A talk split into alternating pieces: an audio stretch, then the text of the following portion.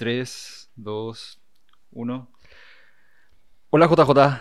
¿Cómo andás, Pepe? ¿Qué tal todo? Súper bien, será. Bienvenido a mi estudio de podcast. Muchísimas gracias. Se hizo un poco larga la, la espera, la invitación al final, pero ya acá estamos finalmente. Sí, mira, yo siento que tengo muchísimo para hablar contigo de... O sea, vos sos uno de los referentes que yo tengo cuando, cuando hablo o cuando alguien me habla acerca de cambio climático o medidas que se tienen que tomar con respecto al, al, cambio climático acá en la zona, en Encarnación, vamos a decirle, ¿verdad? Eh, explicame un poco eh, qué es lo que vos estás llevando adelante. Bueno, desde ya, gracias, Pepe, por, por la referencia hacia mi persona. eh, y bueno, siempre, como, como creo que sabes también, estoy un poco metido en, varios, en varios flancos en, este tema, eh, principalmente en la ciudad.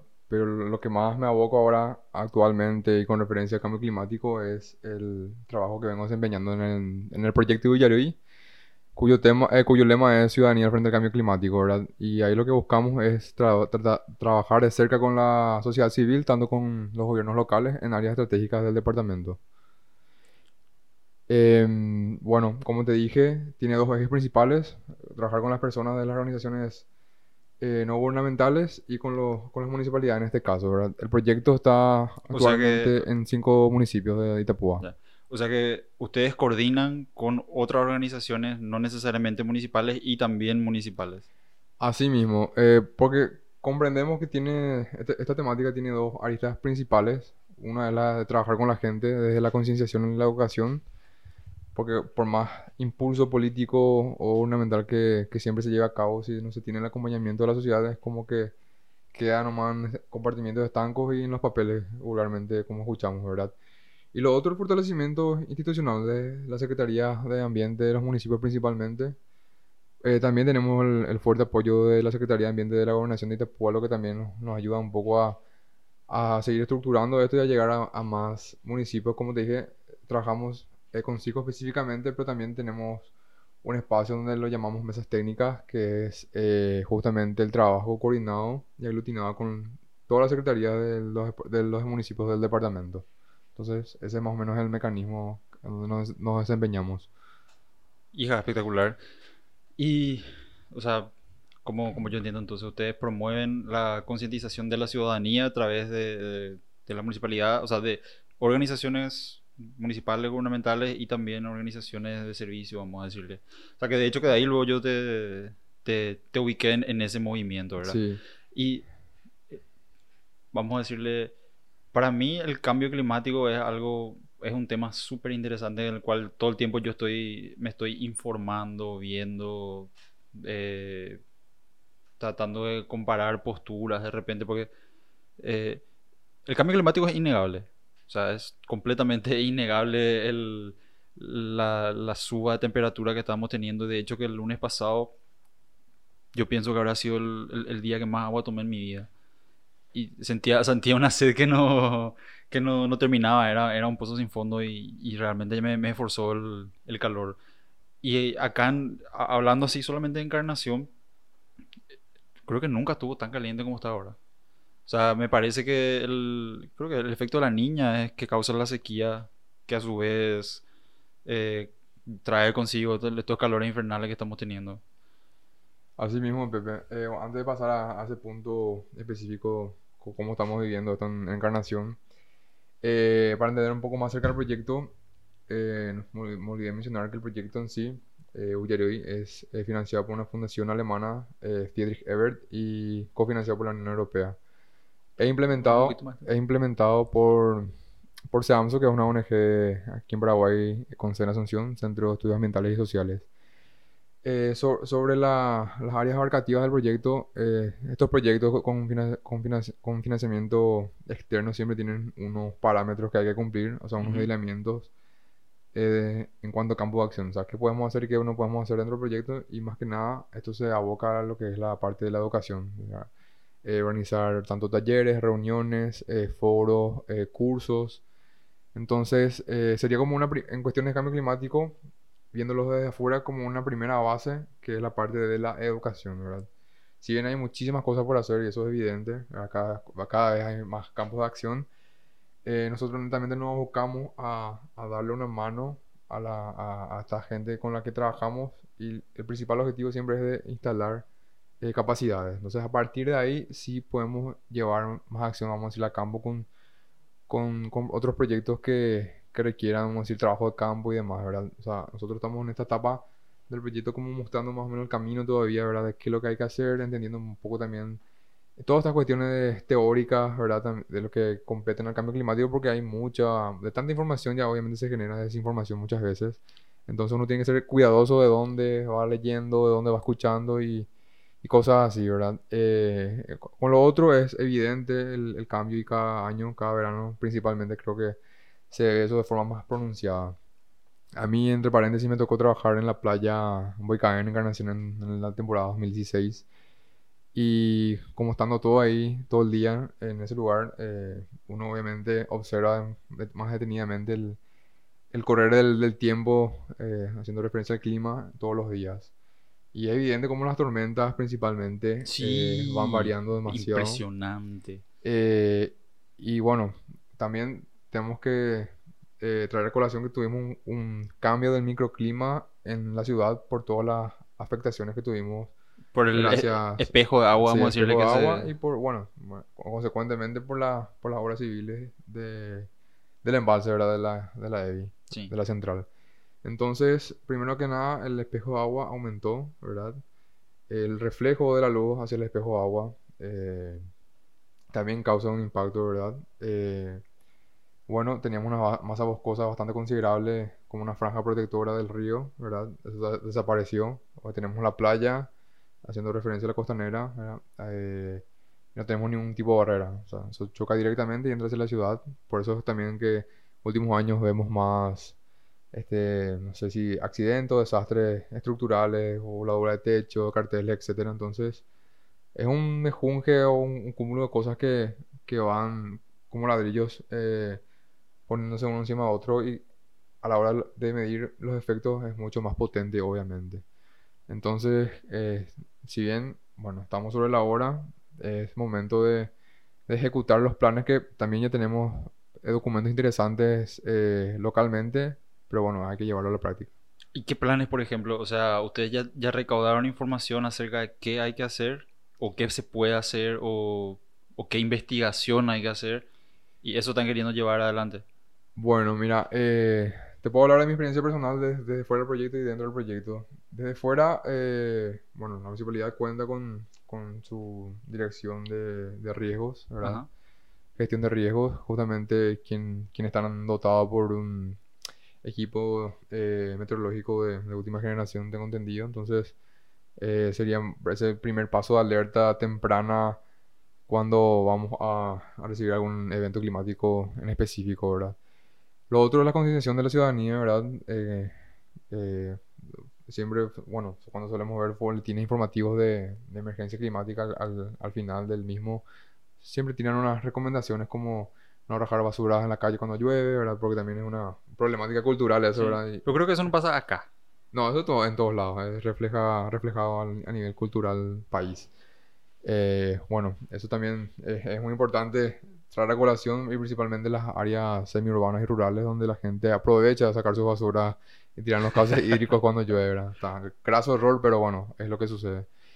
Cosas así, ¿verdad? Como también no, no estar por la calle, eh, estar encerrados, eh, para evitar cualquier tipo de accidente, ¿verdad? Eh, el tema también de los árboles en los bulevares o en las plazas, que ya son más o menos longevos, entonces eso también hay que manejarlo con cuidado porque si bien cumple una función de estética y de, de salud, eh, muchas veces los árboles viejos también se vuelven un riesgo, entonces hay que...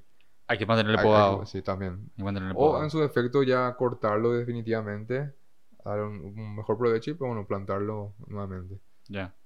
Ah, O sea, esos son un- un- uno de los, de los planes que, que vienen ideando. O sea, el, el manejo de la... O sea, el manejo en situaciones de emergencia, vamos a decirlo. Sí, ahí acá tenemos, o sea, en este caso sería, eh, bueno, gestión de riesgo, es más, más que nada prevención, ¿verdad? Sí. Eh, reaccionar antes de que los, los, los casos, los sucesos, eh, los eventos eh, sucedan. Y es lo que yo conozco desde como cualquier ciudadano, ¿verdad? Podría interesarse, informarse.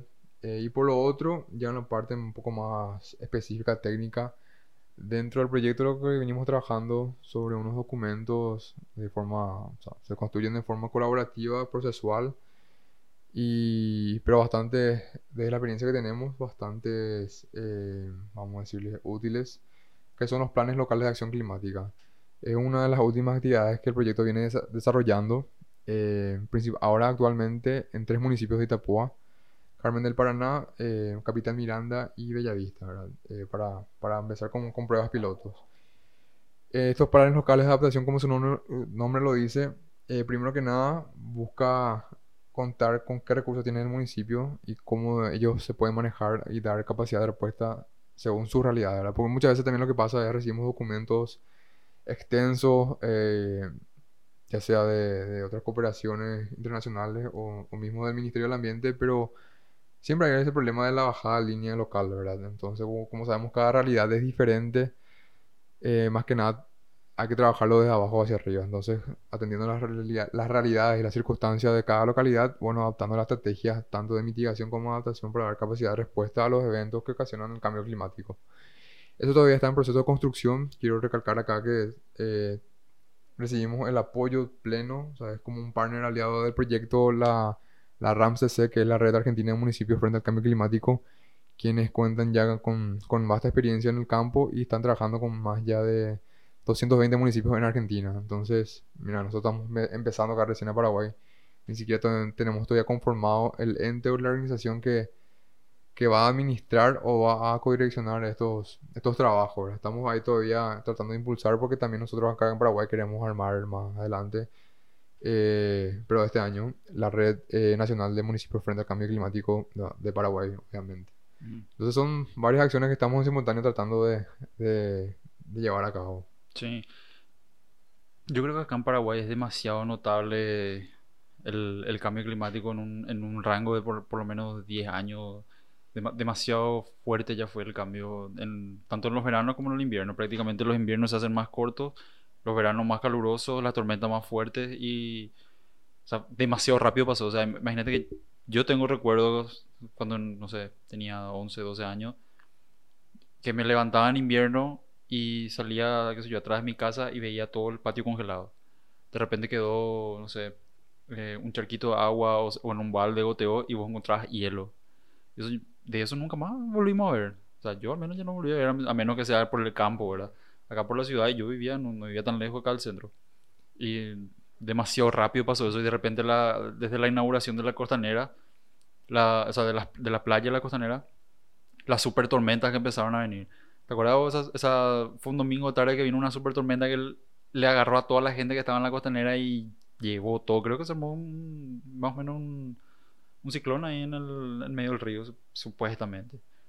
Y, y- y demasiado rápido pasó. O sea, el, el trabajo que ustedes estaban haciendo se, se vino como anillo al dedo.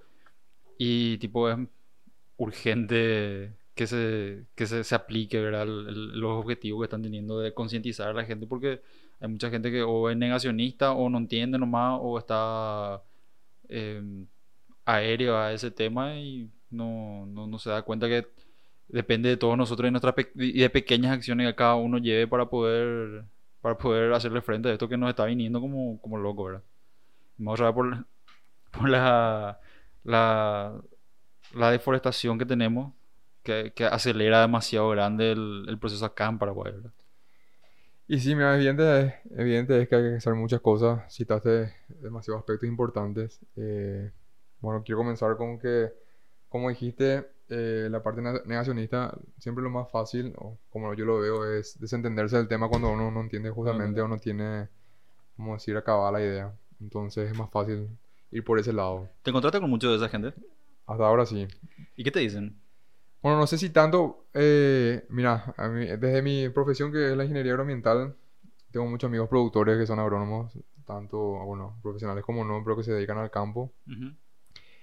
Y por darte un, un número redondo, venimos debatiendo, trabajando, bueno, eh, hablando más que nada desde la época de la facultad, 2012 son 8 o 9 años, es donde, vamos a decirle, siempre yo, no, no es que me sentía atacado, pero entendía que no, todavía no, no, no, no, conoce- no conocían, vamos, bien, vamos a decirle, a profundidad todo este tema, ¿verdad? Eh, siempre también, bueno, hay que poner un poco la balanza. Hasta la gente que ataca el campo, que, que consume, o sea, todos consumimos productos del campo, pero hablando de la gente de la ciudad.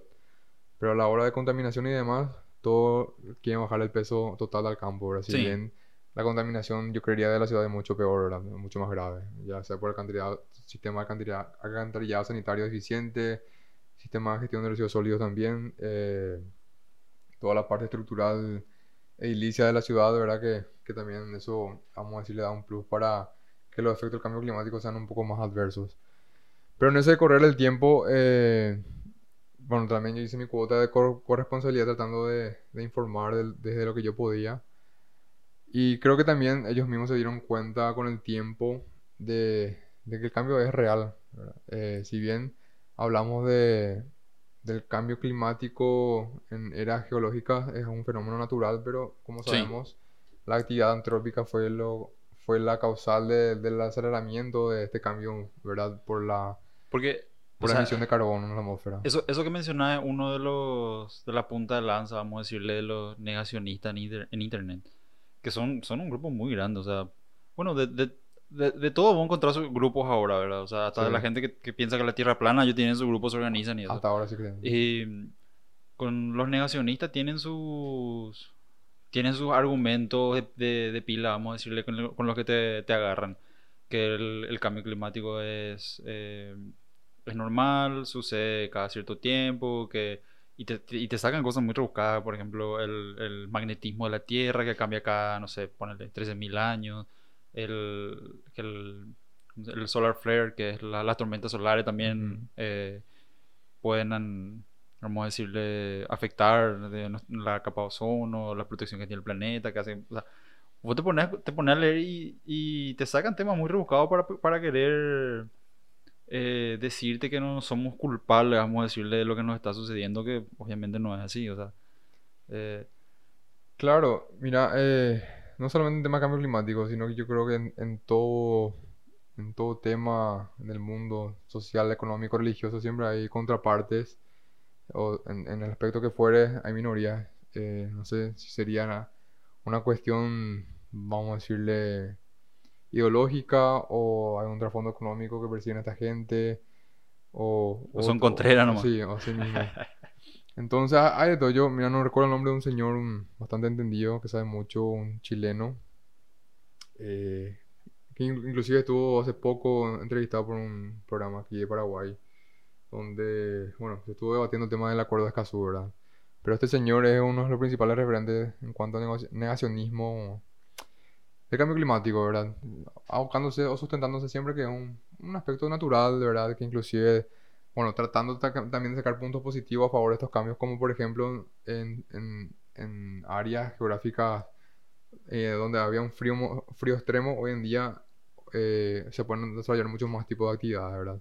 Pero obviamente esos cambios tienen sus consecuencias a largo o mediano plazo. Yo uno de lo que había leído, o sea, de esos puntos era que como, como que se estaba produciendo mucho más monóxido de carbono, las plantas también como que es su principal fuente de, alimento aparte del sol, estaban creciendo más y en muchos otros lugares. Supuestamente había bosques nuevos que se descubrieron, incluso, no sé, ponen en la India, ¿verdad?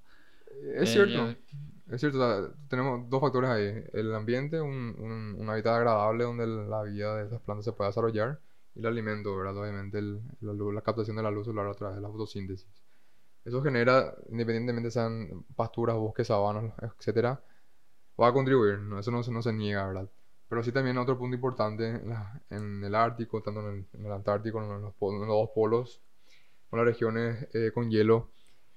El permafrost, eh, que es el suelo permanentemente congelado, se está derritiendo y se van liberando eh, agua agua, ¿verdad? Pero también eh, toxinas, bacterias eh, que permanecían ya, vamos a decirles... Congeladas. Congeladas, ¿verdad? Y eso puede dar pie a la aparición de enfermedades que ya estaban erradicadas o aparición de nuevas enfermedades a través de la mutación, ¿verdad? Sí, yo recuerdo que el, el anthrax fue uno de, uno de los que sucedió así en Rusia. Así el, o sea, no sé, creo que el anthrax ya, ya, ya existía, ¿verdad? O sea, se conocía, pero hubo un brote por, por porque el permafrost se derritió y qué sé yo, ponerle que empezaron a aparecer cadáveres así de, no sé, ciervos que murieron por anthrax y al descongelarse el, el virus Totalmente, y eso se libera a la atmósfera, ¿verdad? Y bueno, y se esparce y, y toda una cadena se desata. Eh, eso me trae a la mente en estos días, justamente bien, en una información de que en Noruega hubo una comunidad, eh, eh, vamos a decir, fue destruida totalmente a causa de un de un derribamiento de una colina por el deshielo, ¿verdad? O sea, se desprendió parte de la tierra y eso fue parar abajo y bueno, barrió con todo lo que había a su paso. Y son así... Efecto directo del cambio climático. Efecto directo totalmente, ¿verdad? Porque bueno, si el hielo estaba cubriendo esa, parte del suelo, no, capaz ese desmoronamiento no iba a ocurrir. Y cosas así eh, con miles de ejemplos, ¿verdad? Eh, entonces, eh, hoy en día ya creo que no, no hablamos, inclusive por más que haya todavía gente negacionista, de si existe o no el cambio climático, sino hoy, hoy en día ya hablamos más de, de cómo adaptarnos, ni, ni siquiera luchar o combatir, porque es algo que ya llegó a tal punto que ya como su nombre le dice, hay que adaptarse porque hay que aprender a, convivir con, con, ese fenómeno, ¿verdad? Yo creo que ya pasamos a ese punto de no retorno eh, y es lo que, como te venía diciendo, es ahora más buscar las herramientas para adaptarnos, pero también obviamente seguir mitigando lo que se pueda, ¿verdad? Tratar de contrarrestar los efectos a través de, por ejemplo, la reforestación, que es la práctica más, vamos a decir, económica o efectiva que se tiene hasta el momento. Entonces hay que seguir sobre ese punto. Eh, sobre la reforestación, ¿cómo, ¿cómo, ves una campaña de reforestación de, nuestros bosques nativos, vamos a decirle, acá en Paraguay? Yo le sigo a, a, un, No recuerdo qué es el, señor de profesión, pero todo el tiempo está tuiteando así cosas acerca de, de, los bosques, de la naturaleza, de... Siempre menciona el, el, este, ¿cómo se llama? San Rafael el, parque. San Rafael, que como se deforesta. Y no, no, hay, no hay que ser un científico para, para darte cuenta. O sea, yo siempre, siempre menciono la anécdota que cuando, cuando vos estás sobre, o sea, cuando estás volviendo a Paraguay por avión y pasás por Brasil o Argentina, vos miras para abajo y ves, o sea, por poner, ponerle por, por cinco minutos vos ves un verde interminable. Que es, imagino que hay acá el bosque de Misiones o, en alguna parte de Brasil. Sí. Y vos ves, un verde, boludo, que no termina. O sea, ves así, verde, una islita pelada que es así un eh, acuífero o algo así, y, verde, verde, verde. Y llegas a Paraguay y ves retazos. Sea, ya, ya, no ves una zona verde continua, ves retazos. todo todo, así, así, inclusive en los lugares que parecen tan inaccesibles, igual vos ves retazos, retazos, retazos. Y tengo entendido que, o sea, y ves, esos retazos que se extienden hasta el borde de los ríos. Y tengo entendido que no se puede talar los árboles, creo que 100 metros antes de, vamos a decirle, llegar al, a una fuente de agua. Y no se cumple. O sea, para, nosotros estamos demasiado, demasiado deforestados, demasiado sin control. Eh, parece que nunca, a nunca nadie le importó, vamos a decirlo, o sea, a nunca nadie en el gobierno.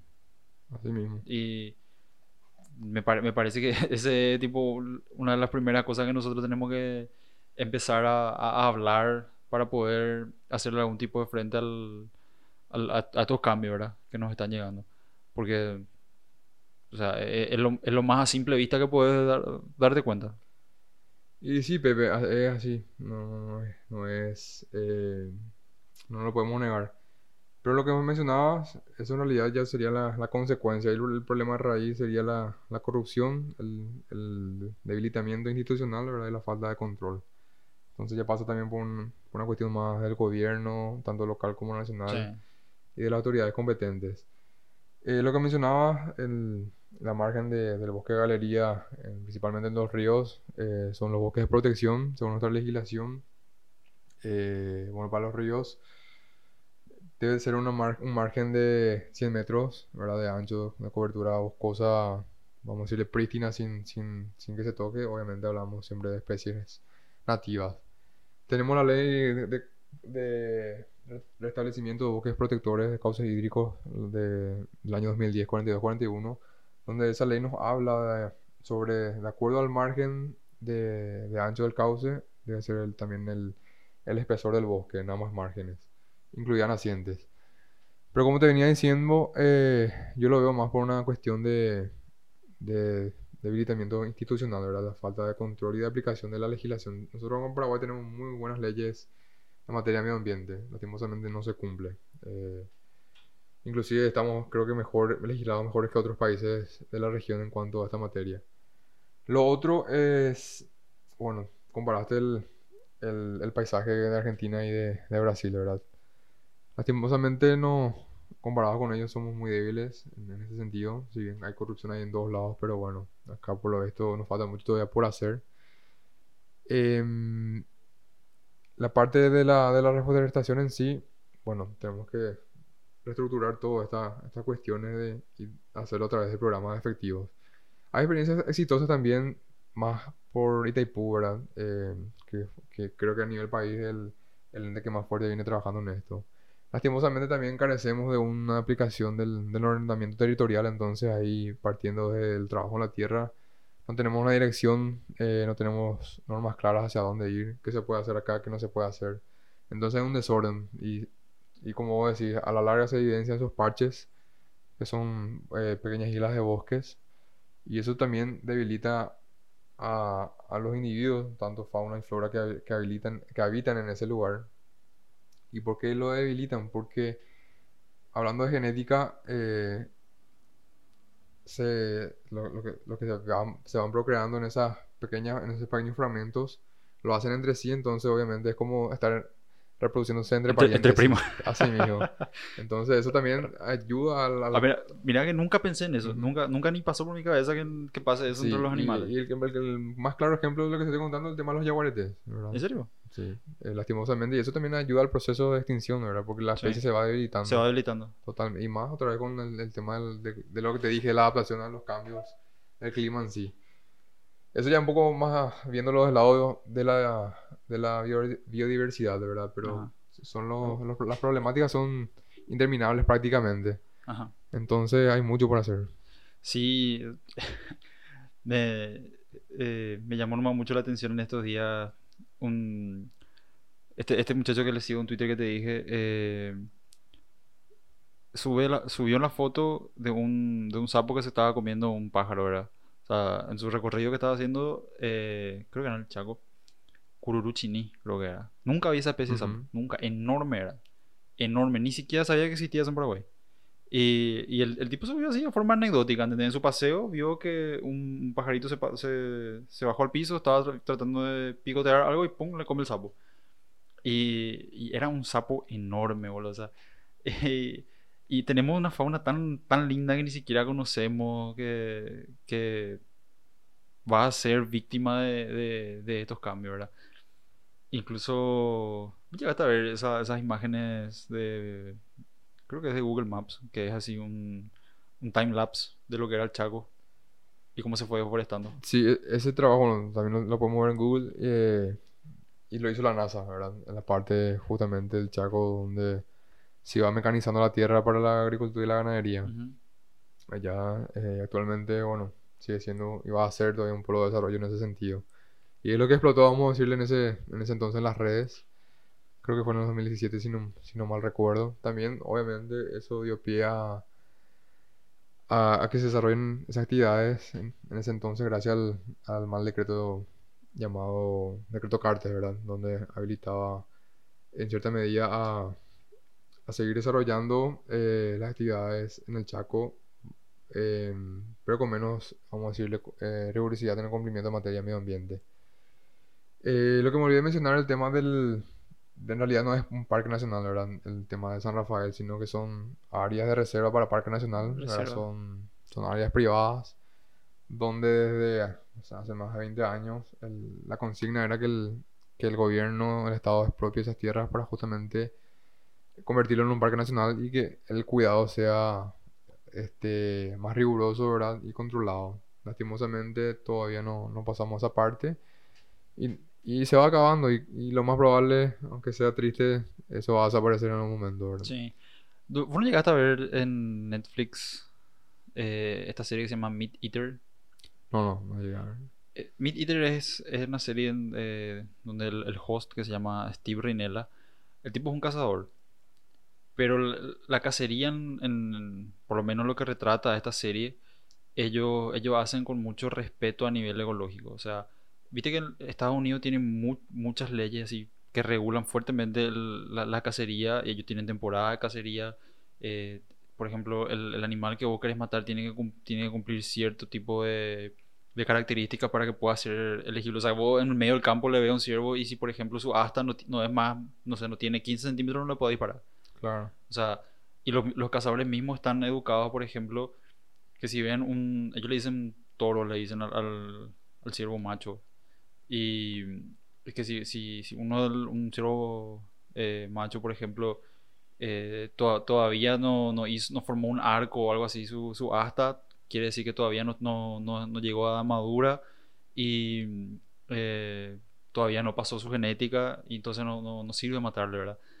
Y la serie en sí lo que, lo que te muestra es el, la vida de los cazadores, cómo ellos eh, respetan a los animales y cómo, por ejemplo, eh, estando ahí en el medio del bosque, ¿verdad? Eh, te dicen, no, o sea, ahí tengo, tengo un animal, yo si quiero le puedo matar ahora y ya me voy con mi presa a mi casa, pero ese es un animal joven todavía, o sea, eh, nosotros tenemos que colaborar para la, para la preservación de esta especie, qué sé yo, ¿verdad? Y eh, principalmente cazaban ciervos y otras cosas, ¿verdad? Pero, pero hace tipo un paneo de todos los, los parques nacionales en los Estados Unidos y, explican algunos capítulos cómo, creo que fue Roosevelt, Teddy Roosevelt el que, eh, decretó pero miles de millones de hectáreas de terreno como parque nacional y parque protegido. Y, o sea, a mí me, me- me abrió mucho los ojos a la, a la conservación, esa, esa serie que eh, paradójicamente es de cacería, ¿verdad?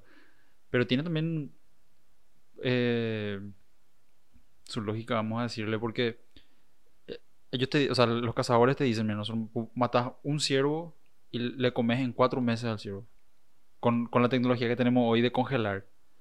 O sea, vos, le matas hoy, no se desperdicia ni la pata al animal y eh, vos tenés un freezer lleno por tres meses. Y hacen se, se van a cazar dos o tres veces al año. Y, y llenan su freezer y eh, bueno, obviamente hay especies las que vos sí tenés que cazar porque son algunas, por ejemplo, son especies invasivas de, de peces o eh, yo, el caso de Colombia que metieron hipopótamos así en, en el Amazonas Sí. después eh, también también sucede eso allá, ¿verdad?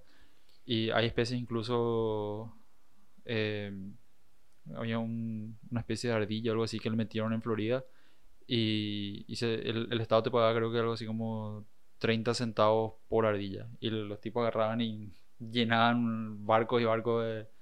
porque era una ardilla que estaba muy cerca del río, me parece, algo así. Y sí, bueno, es una cuestión ya también muy sensible porque hablamos de conciencia, ¿verdad? Eh, si bien hoy en día hay muchos, muchos grupos que están trabajando fuerte a favor del, cuidado de la salud, de la protección animal, eh, haciendo un paralelismo con lo que comentaste, está, está bien, ¿verdad? O sea, desde mi punto de vista, yo lo creo responsable también, ¿verdad? Porque hablamos de autoconsumo y, y no de ca- cacería furtiva. Ajá. Eh, entonces, bueno, ha- hacen cada quien su, su actividad, y, pero lo hace de manera responsable. Si bien es cierto, también Estados Unidos es el pionero en todo este tema de, de parques nacionales justamente. Inclusive son referentes a nivel mundial en, en tema de eh, capacitación para guardaparques y demás. Nosotros en, en Paraguay mismo tenemos experiencias donde eh, guardaparques nuestros van allá a capacitarse. Eh, bueno, eso, eso parte de, de Yellowstone, que, que fue el primer parque nacional de, de, de Estados Unidos. Y tantos otros, ¿verdad? Que, y, no, y no solamente el, el, el tema de conservarlos tal cual están, sino que también que sirva como espacio para hacer investigaciones y estudios a nivel científico. Y haciendo un paralelismo con lo que mencionaba en cuanto a la cacería, eh, yo creo que en Paraguay lo que mejor se relaciona es el tema de la pesca, ¿verdad? También nosotros tenemos aquí el, el tema de la reglamentación, Sí, la veda. de la veda, la reglamentación de que cada especie tiene su medida mínima como para ser eh, pescada, cazada. Entonces, eh, eso también un poco habla de la, de la responsabilidad, eh, tanto desde parte institucional, desde el control y, vamos a decir, la administración de estos mecanismos, como también del, de los consumidores y de los proveedores que, que subsisten a esta, a esta tarea. Siempre en época de Navidad o antes de año, de, de finalizar el año, vemos la lucha casi incansable de los pescadores que pelean por el subsidio, Por el subsidio, también sí. otra cosa debatible si bien o no Sí.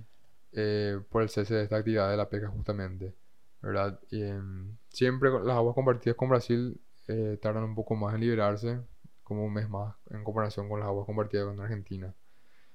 Eh, y es un trabajo de todo, como siempre venimos, ¿verdad? Tanto de los ciudadanos como de las autoridades, ¿verdad? Siempre partimos de lo que se llama la corresponsabilidad. Y, y nada, la, la conciencia nuestra eh, de hacerlo de forma, vamos a decirle, madura y, responsable para que ahí ya hablamos también de, de la sostenibilidad, ¿verdad? Del desarrollo sostenible. Sí. De consumir solamente lo necesario, ¿verdad? Lo que sea justo para también que las próximas generaciones tengan la misma oportunidad de de la que nosotros tuvimos, o por lo menos apuntar a eso. Y, y eso. Sí, o sea, es muy debatible, o sea, el, o sea, lo que yo te comentaba con respecto a la serie, nada más como te, te abre los ojos a, a la importancia de, de, de, de la conservación y del mantenimiento de las especies que nosotros tenemos cero acá, ¿verdad? O sea, por ahí no cero, pero en conocimi- a conocimiento general eh, me parece que no... No nos falta mucho por hacer, ¿verdad? Eh, justo se me viene a la mente ahora. En el Chaco, por ejemplo, me tocó tener una profesora que tiene una familia eh, productora de, de ganadería. Y ella es bióloga, una de las principales referentes a nivel país. Y nos contaba que se hacía cargo de que cuando un, un yaguareté rondaba por la finca y cazaba una que otra presa de ganado, ella reponía de su, de su dinero con tal de que no se le mate al, al yaguareté. ¿Al yaguareté, ¿verdad? en serio? Sí. Y, y bueno, pero tampoco era cosa todos los días, Claro. obviamente, ¿verdad? Sino que un pocas veces al año, pero era un, un, un riesgo, Sí. ¿verdad? Eh, entonces, son como que prácticas también eh, que, que pueden ser sostenibles, ¿verdad? O inclusive les, eh, dignas de imitar. Sí. También vimos en estos meses anteriores que, que hubieron fuertes incendios en, en todos los puntos del país, como también ciertos productores, principalmente en el Chaco, eh, abastecían de agua a los animales que llegaban sofocados del mundo, Donde qué- no tenían qué que imágenes ver. horribles Sí, llegamos a ver en muy esos días, fuertes. sí. Ciervos- Fueron, fueron semanas que el, cielo estaba completamente nublado, no sabía si iba a Y- llover o si era humo. Y así mismo, y, y ciervos que no se podían ni siquiera parar y le tenían ahí eh, de la cabeza tomando agua, por, por así decirlo. Y, y eso, mira, el- ya lo tuvimos en un gran episodio el año pasado, o sea, el año antepasado, y este año 2019 que pasó fue inclusive mucho peor. ¿Qué pensás, o sea, cuál es tu toma en el tema este de los incendios? ¿Es, o sea, son causados casi en su mayoría o eh, es parte natural de la renovación? Yo tengo, yo tengo entendido que, que en los bosques, en el manejo de bosques, se requiere de repente, vamos a decirle, a- algunas partes que se quemen, ¿verdad? Puedo estar equivocado, no sé si entendí mal, pero eh, parte, parte del proceso del, del- de la renovación de los bosques es eh, que se quemen, ponerle en algunas partes. Y mm, supuestamente es un proceso natural, puede, puede ser por un rayo, puede ser por, por qué sé yo.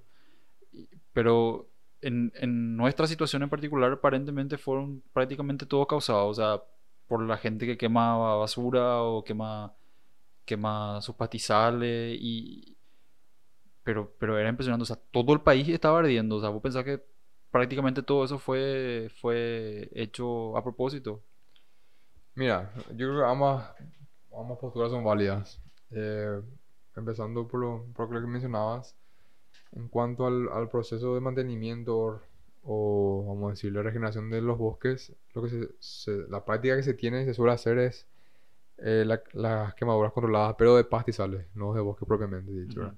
En el manejo de bosque en sí, lo que se suele hacer es, como te dije, el ejemplo del- de los árboles longevos en, la- en las plazas, eh, sí cortar ya los, los más, los árboles más viejos para dar también espacio y luz a, a los más jóvenes, ¿verdad? A los especímenes más jóvenes. Porque también eh, llega un punto donde cada árbol eh, empieza a consumir más oxígeno de lo que, De lo que produce. de lo que produce. ¿En Entonces, serio? ¿La- sí. ¿Los árboles consumen oxígeno? Eh, da una cierta cantidad de, de tiempo de, de vida, sí. Entonces, por eso no. también es importante el, el manejo sostenible y, y bueno, tratar un poco de equilibrar eso. Por lo otro, el, el tema de las, de las quemazones de los pastizales, más que nada para que salgan rebrotes nuevos, ¿verdad? Para darle más fuerza y vigor a estos pastos que en su gran medida se, se utilizan para, para alimento de- del ganado, ¿verdad? Eh, es una, una práctica legal siempre y cuando esté controlada, se respeten las normas de seguridad. eh, eso se tiene, que informar también en el Ministerio de Ambiente y de Desarrollo Sostenible para llevar a la práctica una serie de requisitos, ¿verdad? Tampoco es cuestión de prender fuego y te vas del lugar y dejas a la, toda a la suerte. Eh, también tiene su época, como te dije. Y si, si bien se dan procesos o incendios de forma natural, eh, yo creo que las que son intencionadas son muchas de mayor proporción. Ocurre justamente eso, ¿verdad? Eh, se, busca, vamos a decirle, por un lado, tratar de renovar las pasturas. Eso se puede volver incontrolable justamente. Y la seca que tuvimos por el efecto de la niña que habías mencionado al principio, hacen que, que, que eso sirva como caldo de cultivo para que prolifere, ¿no es cierto? Eh, y también así, eh, otra gente que se toma de excusa esto, ¿verdad? De la época seca, de que es algo natural, eh, para convertir los pocos remanentes boscosos que tenemos en agricultura mecanizada o Ujú. ganadería, ¿verdad? O sea, conversión de la tierra en ese sentido. Lo que vimos muchos en Brasil, en Brasil, ¿verdad? El gobierno, eh, si bien sabemos que es de ultraderecha, alegaba más que nada que era un proceso natural, pero coincidentemente, eh, por la época en, en- en que se encontraba, eh, cada año la conversión era ma- mayor, ¿verdad? En Sí, cuanto se a. Amazonas. eh. Otra, otro aspecto a considerar también es que, y hay que ser sinceros en estos, en esto, es que ciertas organizaciones incentivaban, vamos a decir organizaciones en cuanto a ONGs, entre comillas, conservacionistas, ¿verdad? Incentivaban a que estas prácticas también aumenten para luego cul- culpar al gobierno.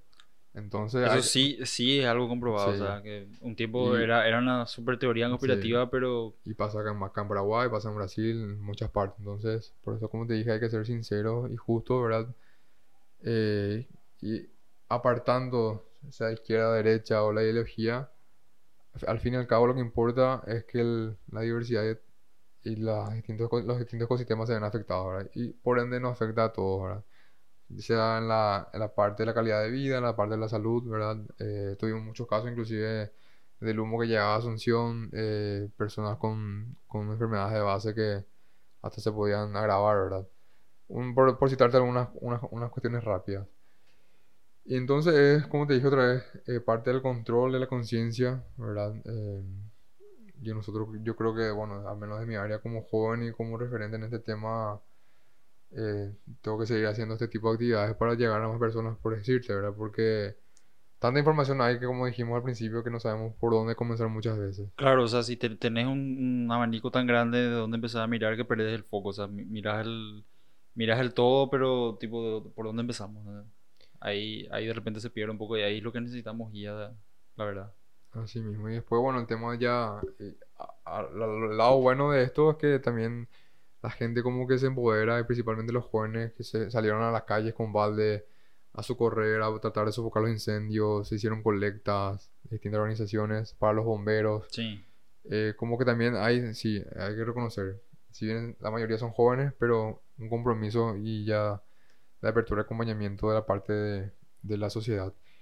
Y inclusive hasta se hicieron eh, plantaciones aéreas donde tiraban a las bombitas. sí, las bombitas de semillas de los aviones, ¿verdad? Qué interesante, ¿funciona eso?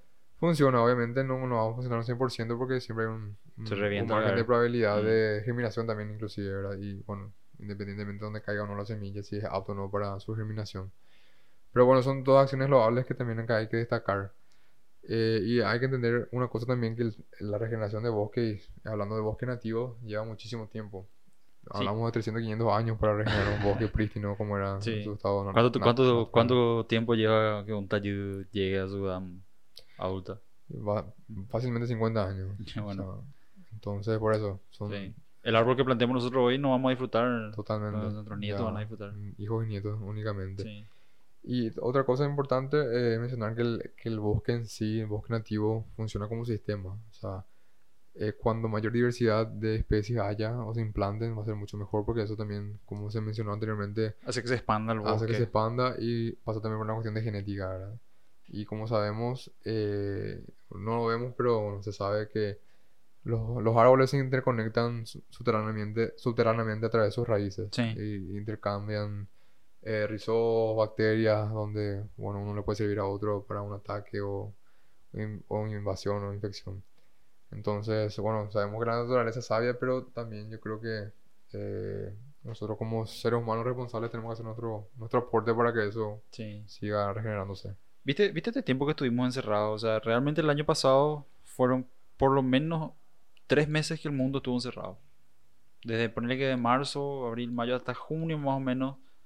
Pero todos, o sea, todo el mundo se encerró, vamos a decirle, unos tres meses no al 100%, pero ponerle que a un 70% actividades pararon a nivel mundial. Y empezabas a ver videos de, lo rápido que se regenera la, la, diversidad y la naturaleza. Eh, era, o sea, no, sé si sea cierto tan, que tan rápido se pueda recuperar la naturaleza, pero vos, ¿qué pensás? O sea, sí hubieron cambios visibles debido a la, a la poca actividad humana en ese periodo de tiempo. Así es, gracias por la, por la acotación, Pepe. Yo creo que eso es muy interesante también de, de, abordar. Veíamos videos desde distintas partes del mundo donde animales silvestres iban rondando por las ciudades, ¿verdad? Parecían como un... La naturaleza se recupera, nosotros somos el virus. una cuestión hasta de película, ¿verdad? Con una escenografía del, no sé, Planeta de los Simios, Soy Leyenda, por citar algunas, eh, donde eran ciudades fantasmas y los los animales volvían a pasearse. Tenemos el caso de Venecia, por ejemplo, donde, bueno, ya sea por el, por la, el servicio de aguas negras o por las embarcaciones, donde en ciertos puntos, ciertos canales ya no se veían peces y se volvieron a ver. Em, tan rápido no, no, no, va a ser la recuperación. Eh, y eso también es, es importante evidenciar. Son también imágenes de la NASA donde estos gases de efecto invernadero, volviendo al, principal eh, factor contaminante y de desarrollo del cambio climático y del calentamiento global, donde en ciertas áreas eso volvía a regenerarse o a, a descontaminarse. Entonces es evidente y claro que, el, que un factor preponderante es la industria, ¿verdad? Ahí también hay otro tabú donde siempre, y como lo dije antes, se le venía todo el peso encima al campo, al sector productivo, siendo que a mi criterio también eh, yo creo que la parte industrial es mucho más contaminante que el... Pero lejos, que el, lejos, o sea... Pero, pero como, como veníamos, el, no, a lo, que, a lo que voy es que eh, en teoría uno de los principales contribuyentes al, a, este gas de efecto, de gas de efecto invernadero, el metano, que obviamente sabemos que proviene por, por la fermentación entérica del, del animal, del ganado. Yo, justamente, yo estoy, ahora estoy leyendo un libro que se llama En defensa de la ilustración, donde eh, recolecta, eh, viste que hay una página que se llama Your World in Data. claro, las métricas del, las métricas del mundo, sí. Y esta, o sea, en este libro hace un, un una comparación de, lo que más... O sea, en, uno de los capítulos estaba haciendo una comparación acerca del ambiente. Y eh, eh, hablaba un poquito acerca de, la producción de metano por los animales, de, por sus agujeros, ¿verdad? Y creo que eso sumaba, o sea, todo el ganado completo del mundo produciendo metano sumaba creo que algo así un 5% nomás a lo que es la contaminación de, de gas de efecto invernadero. Así es. Que, o sea, y el, primer punto principal sigue siendo la, la industria. No así la agricultura, la industria. Claro, tenemos la industria y bueno, también el, el tráfico en sí, ¿verdad? El vehicular. Eh, hay un, un, punto importante a considerar ahí. Eh, tenemos el IPCC, ¿verdad? El, el panel intergubernamental de expertos eh, el cambio climático, que es el grupo de expertos de referentes por parte de Naciones Unidas, donde cada tanto ellos sacan reportes, boletines, documentos eh, acerca de proyecciones, cuáles son las fuentes más contaminantes, etc. Y como te dije, siempre un, recaía un gran porcentaje, inclusive más del 20%, en la ganadería principalmente, ¿verdad? Eh, pero en ese entonces, y desde el año pasado inclusive creo, no se, o sea, no se tenía en cuenta eh, la captación de carbono de los pastizales, por ejemplo. Siempre hablamos de captura de carbono, secuestro de carbono de los bosques o de los árboles. pero también ese fenómeno ocurre, eh, si no bien no, en, la, misma proporción, pero también eh, se da la absorción en pasturas. Y eso también tiene que ver con el modelo de producción. Eh, si bien nosotros en Paraguay todavía somos sostenibles, vamos a decirle en, ciertos aspectos, la parte de producción ganadera porque es más extensiva que intensiva, ¿verdad? Obviamente haciendo alusión al Chaco. Entonces, y hay inclusive estudios acabados al respecto eh, Uruguay es lo mismo, Argentina, Brasil también, que más o menos tenemos a nivel general el, sistema de producción similar, donde en estas áreas de producción extensiva la captura del secuestro de carbono es, es más que la, que la generación o emisión de los gases. Entonces tenemos un balance positivo todavía en ese sentido. Otra cosa sí va a ser eh, la parte de feedlot o producción en confinamiento, Donde la concentración o la densidad de animales es mucho mayor, En espacios reducidos. Entonces, eh, como venía diciendo, siempre también hay que ser sincero un poco de, de constatar lo bueno y lo malo de todo lo que se hace. Porque si no, ahí es donde también se generan los tabúes y, y, todas estas cuestiones conspiranoicas muchas veces que, que da pie a la desinformación. Sí. Y, y, es así. Yo creo que, bueno, hablamos anteriormente del tema de la forestación en el Chaco. Eh, toda la parte de agricultura, ahora el debilitamiento institucional. Pero estamos, yo creo que todavía a tiempo de hacer bien las cosas eh, y de forma responsable. Eh, me, me, me, consta ver, eh, porque también trabajo muy de cerca en distintas organizaciones con los jóvenes y cada generación es como que más activa. Más consciente. Más consciente, más frontal. Entonces, tomar ese lado bueno, sumado al bono demográfico, con, con lo cual todavía contamos. Entonces, eh, sacar un buen provecho es un buen partido. Eh, y si seguimos por ese camino, yo creo que vamos a seguir mejorando. Pero eh, depende de todos también. Claro. Bueno, hay esperanza, o sea, es lo, principal, hay esperanza. Hay gente como que está trabajando sobre esto también en Asunción, Ciudad del Este. O sea, tenemos mucho para hacer, pero hay gente que está, se está poniendo la camiseta para hacerlo. Y, y bueno, JJ, creo, que tenemos muchísimas cosas todavía para hablar, o, pero, pero para empezar y poder de repente saber lo que era el, el proyecto, lo que vos estás llevando adelante, me parece que, que cubrimos bastante bien.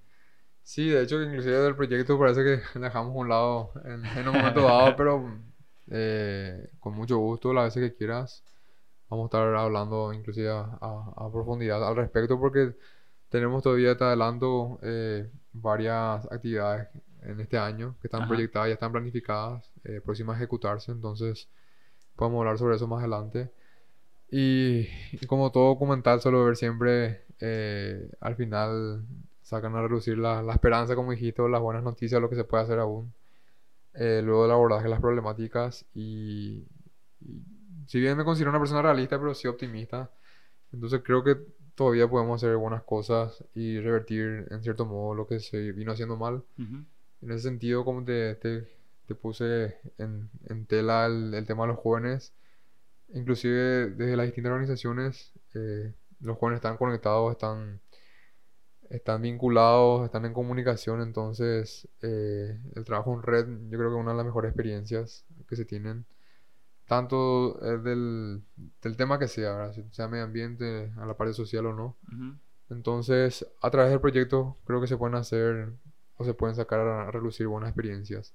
Es importante recalcar que, que hay, hay financiamiento para todas estas cuestiones. Eh, no todos los días, pero cada semana se, yo suelo ver al menos o se comparten en las redes sociales convocatoria para proyectos con financiamiento de cooperación internacional o fondos propios también, concursos, eh, mucho también se trae a, en la actualidad a la parte de innovación, soluciones de problemas, soluciones de problemas basadas en la, naturaleza, eh, emprendimientos sostenibles, o sea que hay, hay, vamos a decir, la oportunidad para, el que quiera hacer algo bueno, lo puede emprender, ¿verdad?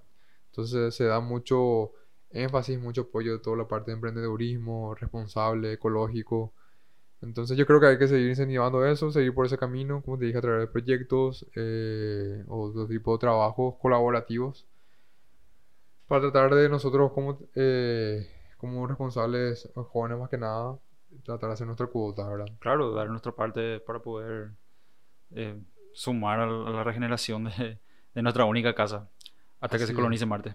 Totalmente. y bueno, Pepe, agradecido por la invitación una vez más y cuando quieras. Jota, si alguien quiere saber más, o se quiere contactar contigo y quiere saber más acerca del proyecto o, o ver la forma de colaborar, ¿cómo te pueden encontrar? Bueno, primero que nada quiero, qui- quisiera dar el, el, el contacto del proyecto. Tenemos, contamos una página en Facebook, una fanpage, eh, Proyecto Villaroy, Ciudadanía frente al Cambio Climático. Eh, bueno, pero con Proyecto Villaroy ya les, va a aparecer. Dentro del- de la página tenemos también, la parte de información, un número de WhatsApp, contacto telefónico, donde también puede servir como canal de comunicación eso, eso para evacu- evacuar cualquier tipo de consulta o duda. Y así también pongo mi, mi, mi contacto personal, jj-medio correo o en Instagram, arroba José Jorge, con mucho gusto para servir siempre. Ya está, ya, espectacular. Casi más, sí, casi una hora estuvimos hablando, ¿eh? ¿Cómo pasa el tiempo? Espectacular. Bueno, Jota, Genial, muchísimas gracias, Gracias, por, gracias. por venir y Por vamos, a- favor. vamos a seguir hablando. Pasó así que rápido, ¿verdad?